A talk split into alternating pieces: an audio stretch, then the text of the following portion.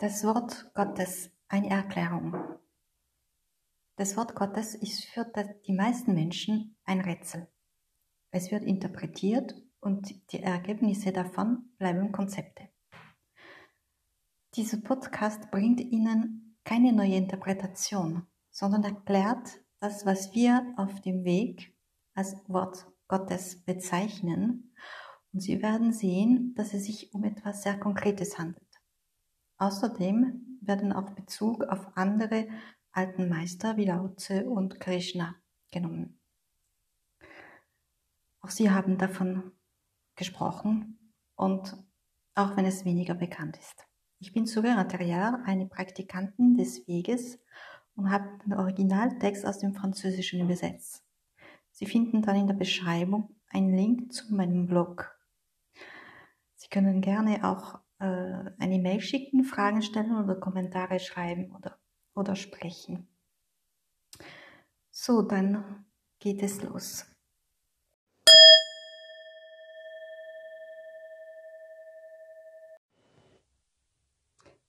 Am Anfang war das Wort, und das Wort war bei Gott, und das Wort war Gott. Dieses war am Anfang bei Gott. Alles ist durch dasselbe entstanden, und ohne dasselbe ist auch nicht eines entstanden, was entstanden ist. Johannes Evangelium, Buch 1, Vers 1 bis 3. Der Zweck dieses Textes ist es, dieses Wort, von dem dieses Evangelium, das einem der Apostel Jesu Johannes zugeschrieben wird, explizit zu machen. Spezialisten, Laienhistoriker zweifeln ohne vorgefasste Meinungen daran, dass Johannes, der Sohn des Zebedeus, dieses Evangelium geschrieben hat. Viele glauben, dass dieses letzte der vier kanonischen Evangelien das Werk einer Johanne, johanneinischen Gemeinschaft, einer bestimmten Religionsgemeinschaft am Ende des ersten Jahrhunderts war und dass ihre Verfasser Jesus nicht kannten. Dieses Evangelium wurde auf Griechisch geschrieben. Es ist dieses Evangelium, das am meisten auf der angeblich göttlichen Natur Jesu beharrt und ihn zum inkarnierten Logos macht. Genau, wenn wir von Logos sprechen, so ist das ein griechisches Wort, dasjenige, mit dem das Evangelium nach Johannes geschrieben wurde und das Wort bedeutet. Aber dieses griechische Wort hat mehrere Bedeutungen. Wer also einen altgriechischen Text übersetzen will, muss, wie beim Sanskrit, Zeit, den Kontext, die Epoche und die Denkschule des ursprünglichen Verfassers untersuchen. Aus der Sicht eines Laien wird das Wort Logos Vorschlag, Definition, Wissenschaft, Wissenschaft, bestimmte Meinung, öffentliches Gerücht bedeuten. Mit einer heiligen Sichtweise oder mystischen Sichtweise wird der Logos oder das Wort eine Antwort des Orakels, eine Offenbarung von oben sein. Bei Heraklit, einem griechischen Philosophen vom Ende des 6. Jahrhunderts vor Christus, bedeutet Logos manchmal einfaches Sprechen und manchmal das vernünftige Wort des Meisters. Jeder bedeutende griechische Philosoph hat seine Vorstellung davon gehabt, was Logos ist. In jedem Fall hat es weitgehend die Bedeutung von gesprochener oder geschriebener Rede. Aber im Text zu die Verfasser des Johannes zugeschriebenen Evangeliums kann die Bedeutung des Wort Logos oder Wort nicht diese sein. Am Anfang existierte das Wort bereits. Das Wort war bei Gott und das Wort war Gott. Am Anfang existierte bereits das Wort, aber nicht der Mensch, also weder Schrift noch artikulierte Sprache. Im Neopythagorismus, erstes Jahrhundert vor Christus, wird das Wort als ein Gründungsprinzip beschrieben. Die Dualität würde in Logos integriert werden. In dieser griechischen philosophischen Strömung war die Rede von drei Göttern, die sich aus dem Logos manifestieren würden.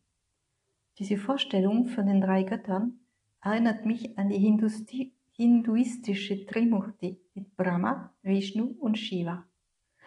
Wissen Sie, damals war die Region der Welt mehr nach Osten als nach Westen orientiert. Im Neoplatonismus, circa 40 nach Christus, galt der Logos als Hypostase, das heißt als eine grundlegende Substanz, ein erstes Prinzip. Die neoplatonistische Lehre betrachtet den Logos sogar als göttliches Prinzip. Der Neoplatonismus ging davon aus, dass Gott, der Einser, drei Hypostasen erzeugt. Der eine, die Psyche und die Seele. Die Verfasser des Johannesevangeliums im ersten Jahrhundert nach Christus waren sehr stark von der griechischen Philosophie beeinflusst, die wiederum von Lehren aus dem Osten, Indien, einschließlich des Buddhismus beeinflusst wurde. In Anatolien ist es nicht ungewöhnlich, buddhistische Ikonographie zu finden, die bis in die Antike zurückreichen. Manche sagen, dass Gott spricht und dass sein schöpferisches Wort, seine Hypostase, genauso mächtig ist wie er selbst. Aber was für eine Vorstellung von einem Gott, der sprechen würde? Welche Sprache würde er sprechen? würde er ein phonatorisches System haben, wie ein Mensch. Aber wenn Gott alles erschaffen hat, wenn er nie geboren wurde und nie sterben wird, dann deshalb, weil er kein Mensch, kein Geschöpf ist. Nur ein Geschöpf wird geboren und stirbt. Gott ist kein Geschöpf, er ist größer als die Größe seiner Schöpfung. Tatsächlich ist er unendlich. Er ist das, was Lao Tse im Tao Te Ching nicht sein oder Tao nannte. Er spricht nicht von sein Wort oder Logos auf Griechisch. Griechisch, Griechisch ist kein Wort, das mit Buchstaben, Silben oder Phonemen zu tun hat.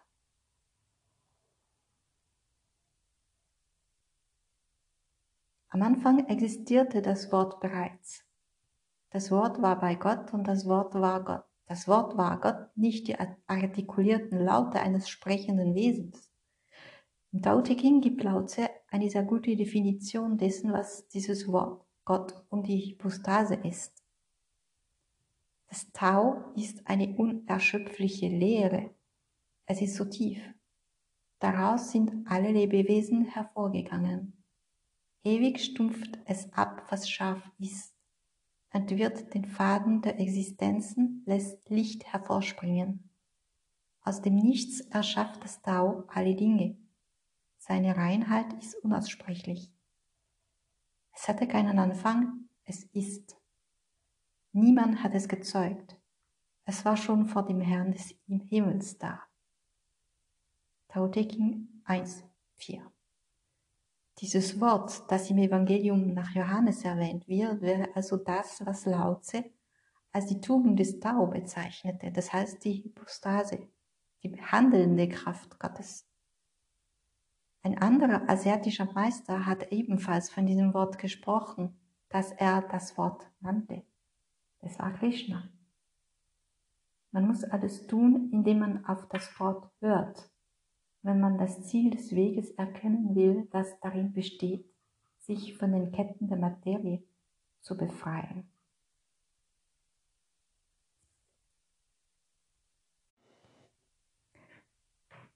Dies ist nun der Weg, um sich der Einheit in der Praxis des Weges voll bewusst zu werden. Dein Bewusstsein mit dem Wort verbunden, du wirst die Unendlichkeit der Einheit ohne den geringsten Zweifel erkennen in der Bhagavad Gita oder Liedes des Gesegneten. Auf dem Weg, Erbin von Lao Tse und Krishna und anderen Meistern, nennen wir diese Hypostase der heilige Name oder Wort. Lao Tse sagte, die Tugend ist Tao. Wenn der Mensch das Tao kultiviert, wird seine Tugend wahr werden. Wenn er sie in seiner Familie pflegt, wird sie wachsen. Wenn das ganze Dorf es achtet, wird sie noch größer sein. Und wenn das Königreich sie achtet, wird sie noch größer werden. Wenn alle sie achten, wird die Tugend des Tau allgegenwärtig werden. Die Verse 1, 2, 3 des Johannes können wie folgt geschrieben werden. Geschrieben werden. Am Anfang existierte die Tugend des Tau bereits. Die Tugend des Tau war mit dem Tau und die Tugend des Tau war das Tau. Es war vom, am Anfang mit dem Tau. Alles ist von ihr getan worden nichts, was sie getan hat, ist ohne sie geschehen. Oder nach dem Weg. Am Anfang existierte der heilige Name bereits. Der heilige Name war bei Gott und der heilige Name war Gott. Er war am Anfang bei Gott. Alle Dinge wurden von ihm gemacht und nichts, was gemacht wurde, wurde ohne ihn gemacht. Sie können das Wort heiliger Name durch das Wort Wort ersetzen. Das funktioniert auch.